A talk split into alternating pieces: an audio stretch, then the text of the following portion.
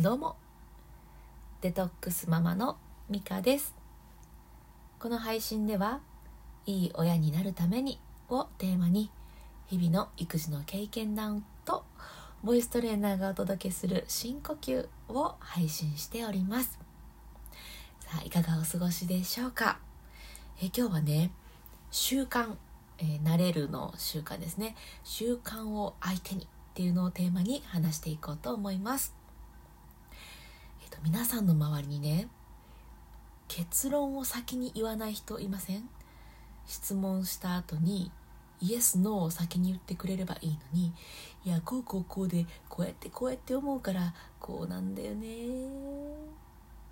で答えどっち？っていう感じの人いません？それね私なんですよ。私もそれやっちゃうんですよ。で旦那さんにはねよくあのご指摘を受けるんですけれども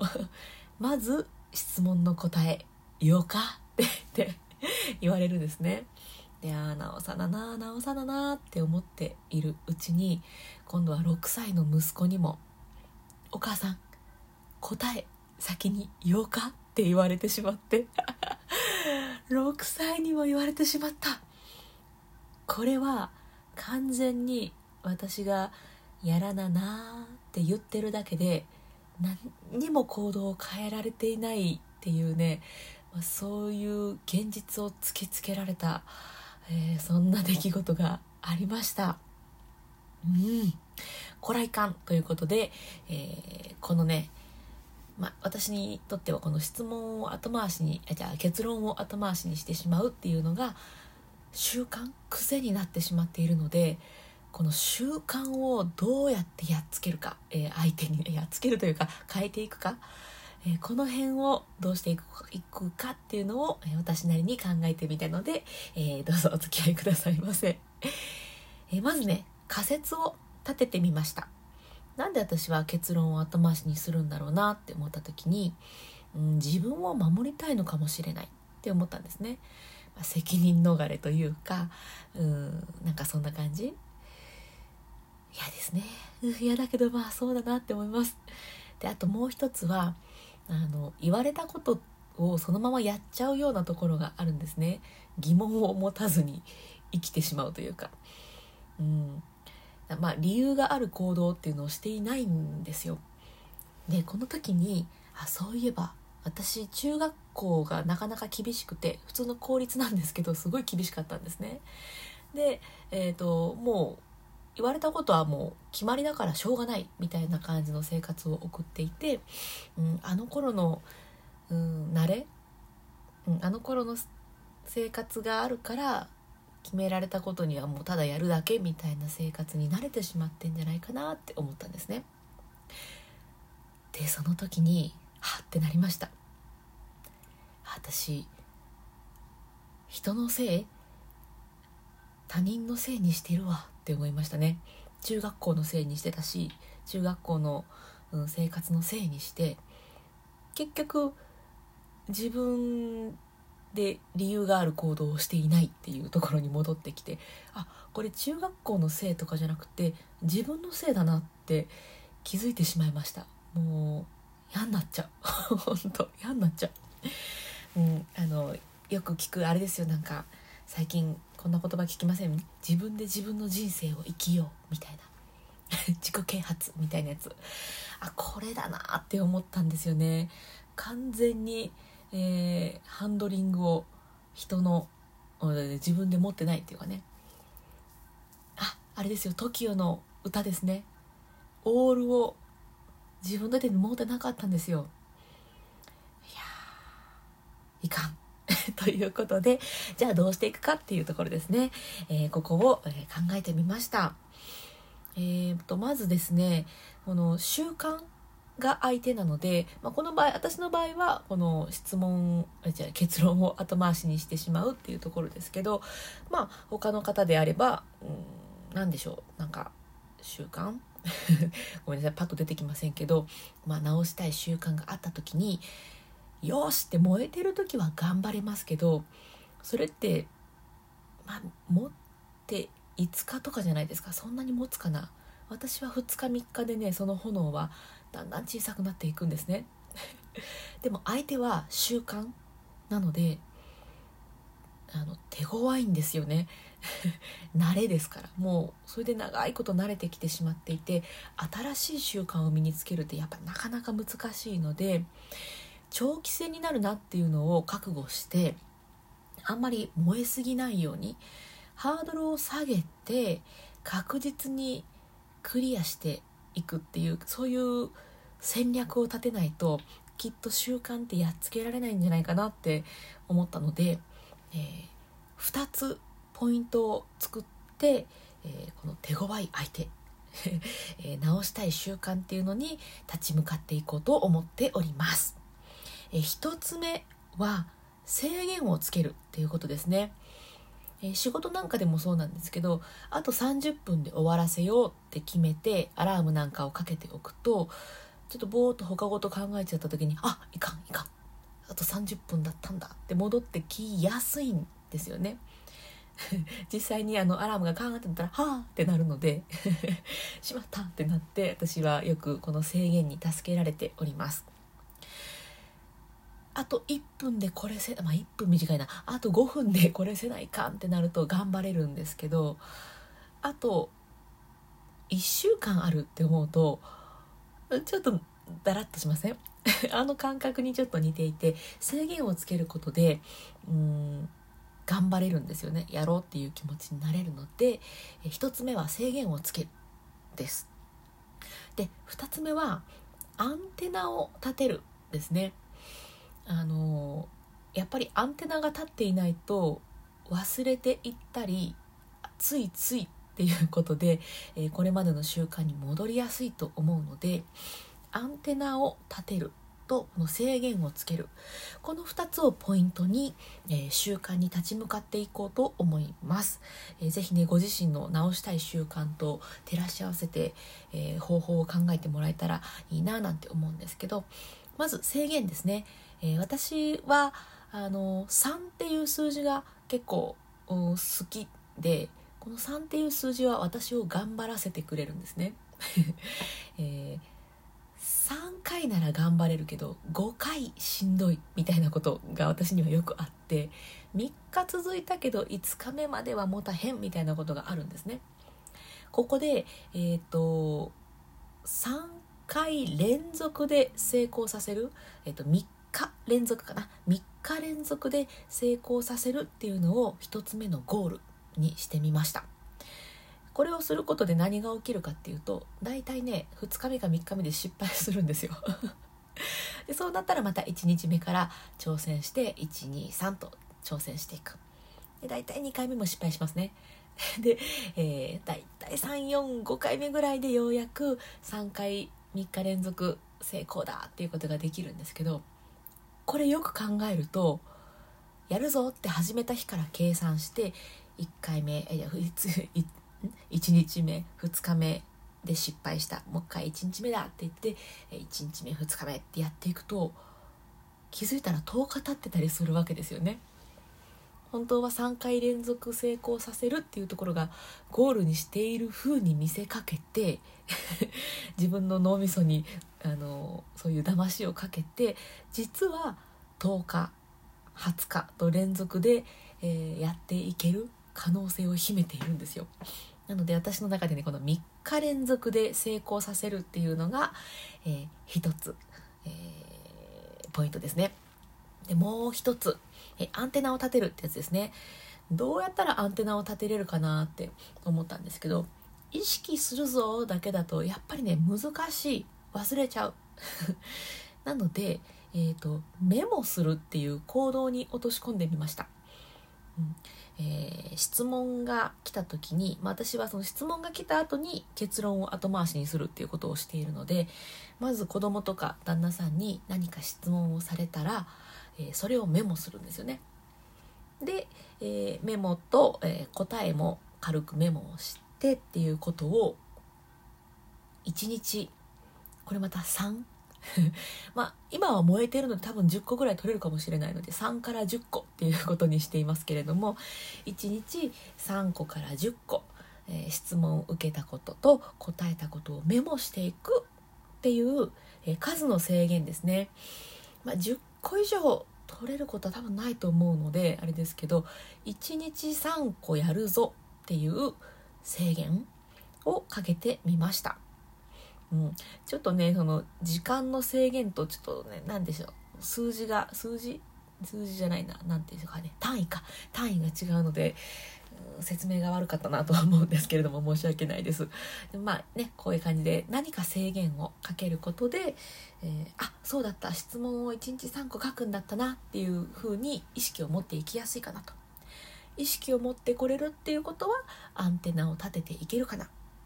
アンテナが立ってくると、えー、慣れ習慣にちゃんと立ち向かっていけるんじゃないかなみたいなそういう流れで、えー、この2つですね。1日3個から10個質問をメモする。それを3日連続で成功させる。それをやっていったら多分、えー、3日連続成功が成功した時 おかしいですね。3日連続、えー、メモを取るっていうことが成功できた時にはおそらく失敗しますからその分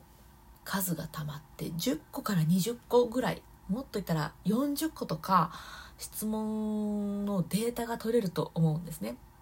こういう質問を受けてこういう答えをしている。それが分かればあの私の傾向と対策 が練れるんじゃないかなって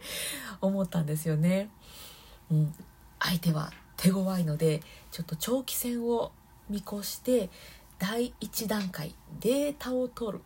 ここにねフォーカスしていこうかなと思っております。ぜひね、なんか直したい習慣がある方は一緒にやってみませんか、えー、制限、何か制限をつける。で、えっと、ハードルを低くして、えっと、アンテナを立てる。ハードルを低くするっていうのかな。やっぱアンテナが立ってないとね、意識向けれないと思うんですよね。自分なりに何か、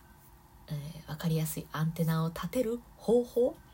意識するぞじゃなくてどうしたら意識できるねんっていうところまでちょっと考えてみてやる。で何かしら制限をつける。そうするとね多分データ取れるので、ね、第2段階に進んでいけるんじゃないかと。この習慣をやっつけられるんじゃないかななんて思っているので是非何か直したい習慣、えー、もしくはやっていきたい習慣がある方は一緒に立ち向かっていきませんか？ということで。えー、今日はね、えー、まず質問に答えようかって言われた私の失敗談から 習慣を直す、うん、直したい習慣を相手にどうしていくといいかみたいな話をさせていただきました。はい、今日はね私育児、まあ、子供の方の育児よりは自分を育てるっていう方の育児の話をしていきましたけどやっぱりね自分を育てるから子供が育つんだなって最近思います。子供を育てようなんて思ってた。らもうねちょっともう100年早いわ私には。自分が育ってそれからですね。それからうん。なんかそんな気がしておりますので、えー、そんな感じで引き続き育児の経験談ということで配信を続けていこうと思います。えっと、私ね、育児のコミュニティを持ってまして、ここはね、子供の育児と自分を育てる育児と両方書いておりまして、育児、育児の経験談プレゼントという名前の、えー、コミュニティをやっております。この中では私の経験談もですし、参加してくださってるメンバーの皆さんの経験談も見れるようになっております。お役立ち情報とかもありますし、まあ、情報だけじゃなくてね実際に相談に乗ってもらうこともできますしねあの質問なんかもすごい優しく答えてくれるもう本当に皆さんあったかい人ばっかりなのでぜひぜひ興味があるなという方は覗きに来てお仲間になっていただけたら嬉しいです。えー、Facebook のグループで経験談プレゼントと検索してもらったら出てきますし私のプロフィールにもリンク貼ってますので是非そちらからポチッと、えー、入ってみてください。さてそれでは今日も深呼吸をしていこうと思います。私はねボイストレーナーですので実は呼吸に詳しいんですけれども、えー、マニアな話になってね、えー、しまうので簡単にざっくり効果がある方法を2つお知らせしていきます。せっかくやるならね効果が高い方がいいかなって思っているので、えー、この2つ説明していきますね、えー、深呼吸をすることで、えー、心も体もすっきりするっていう、まあ、効果があるんですけどこの効果を高めるにはまず背筋を伸ばします。これはね自律神経がなんちゃらうんちゃらってあるんですけど長くなるので割愛 です。でもう一つは笑顔で息を吸い込むです。これもね、えー、表情筋がなんたらとか脳がなんたら脳みそねなんたらってあるんですけど、えー、これも長くなるので割愛。背筋伸ばして笑顔で息を吸うと、えー、いい効果が得られやすいですよっていうことです、はい、いいこといっぱいっていう感じで、えー、ざっくりまとめさせていただいております。さあそれでは実際にやってみましょう、まあ、えっと、3回ぐらい、え3回か4回深呼吸していくだけですので一緒に試してみてください。じゃあ背筋を伸ばしてまずね体の中に実は残っているの空気がありますのでそれをふーっと吐き切って空っぽにしましょう。では吐きます。吐き切る。空っぽにして笑顔にして吸い込みます。パンパンに満たしてじゃあ吐いていきましょう。ゆっくり吐きます。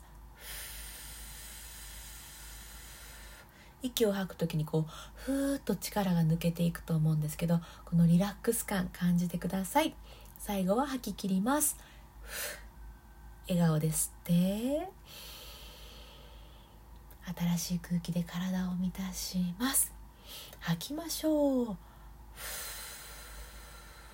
イライラやモヤモヤもね息と一緒に吐き出すようなイメージでデトックスしていきます。吐き切る？笑顔で吸って。背筋はぶれていませんか？まっすぐのまんまですよ。はい。吐き切ります。吐く時にね猫背になりやすいですから。まっすぐ。吐き切る？ラスト吸って。吐きます。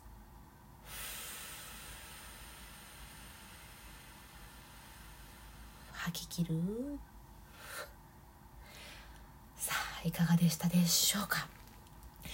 最初のうちはねなんかあんまりいっぱい吸えないとかいっぱいゆっくり吐けないってあるかもしれないんですけどこれ毎日やっていくうちにあのコツがつかめてきていっぱい吸っていっぱい吐けるようになってくると思います。あの腹式呼吸をするともっともっと、えー、いっぱい吸えていっぱい吐けていっぱいすっきりするんですけど、まあ、これはね興味がある方でいいかなと思ってます。もしね興味がある方腹式呼吸やり方とかで検索したらいっぱい情報出てきますし、えっと、私もねあの普通のやり方じゃないというか、うん、あんまり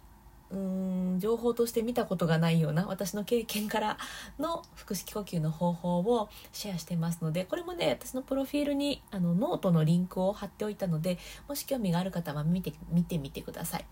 うん、ちょっとねあの ちょっと笑っちゃうような表現で書いてたりもするのであのはい。お時間あれば是非どうぞ。はい、深呼吸はね私をとっても支えてくれていてあの育児子育てでモヤモヤとかもイライラってすることが本当に多かったし今もちょこちょこあるんですけどそういう時に、えー、この深呼吸をすることで体もちょっとこうデトックスリラックスできるし心の中もね一旦リセットかけてあ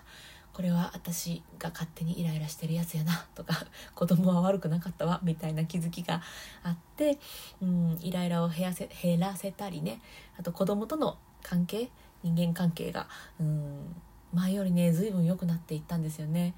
なのでもしねもしも、えー、そういうイライラモヤモヤで悩んでる方はぜひぜひあの深呼吸するだけで結構変わりますので、えー、私と一緒にねやってもらえたら嬉しいです。これまたね習慣づけるの大変なのであのこれを聞いている時だけでもね一緒にやれたら1日1回私毎日配信してますので1日1回深呼吸思い出せるんじゃないかなと思っております。私をうまいこと使って 深呼吸の習慣をつけてもらえたら最高じゃないかななんて思っておりますのでぜひぜひ深呼吸生活のそばに置いてみてください。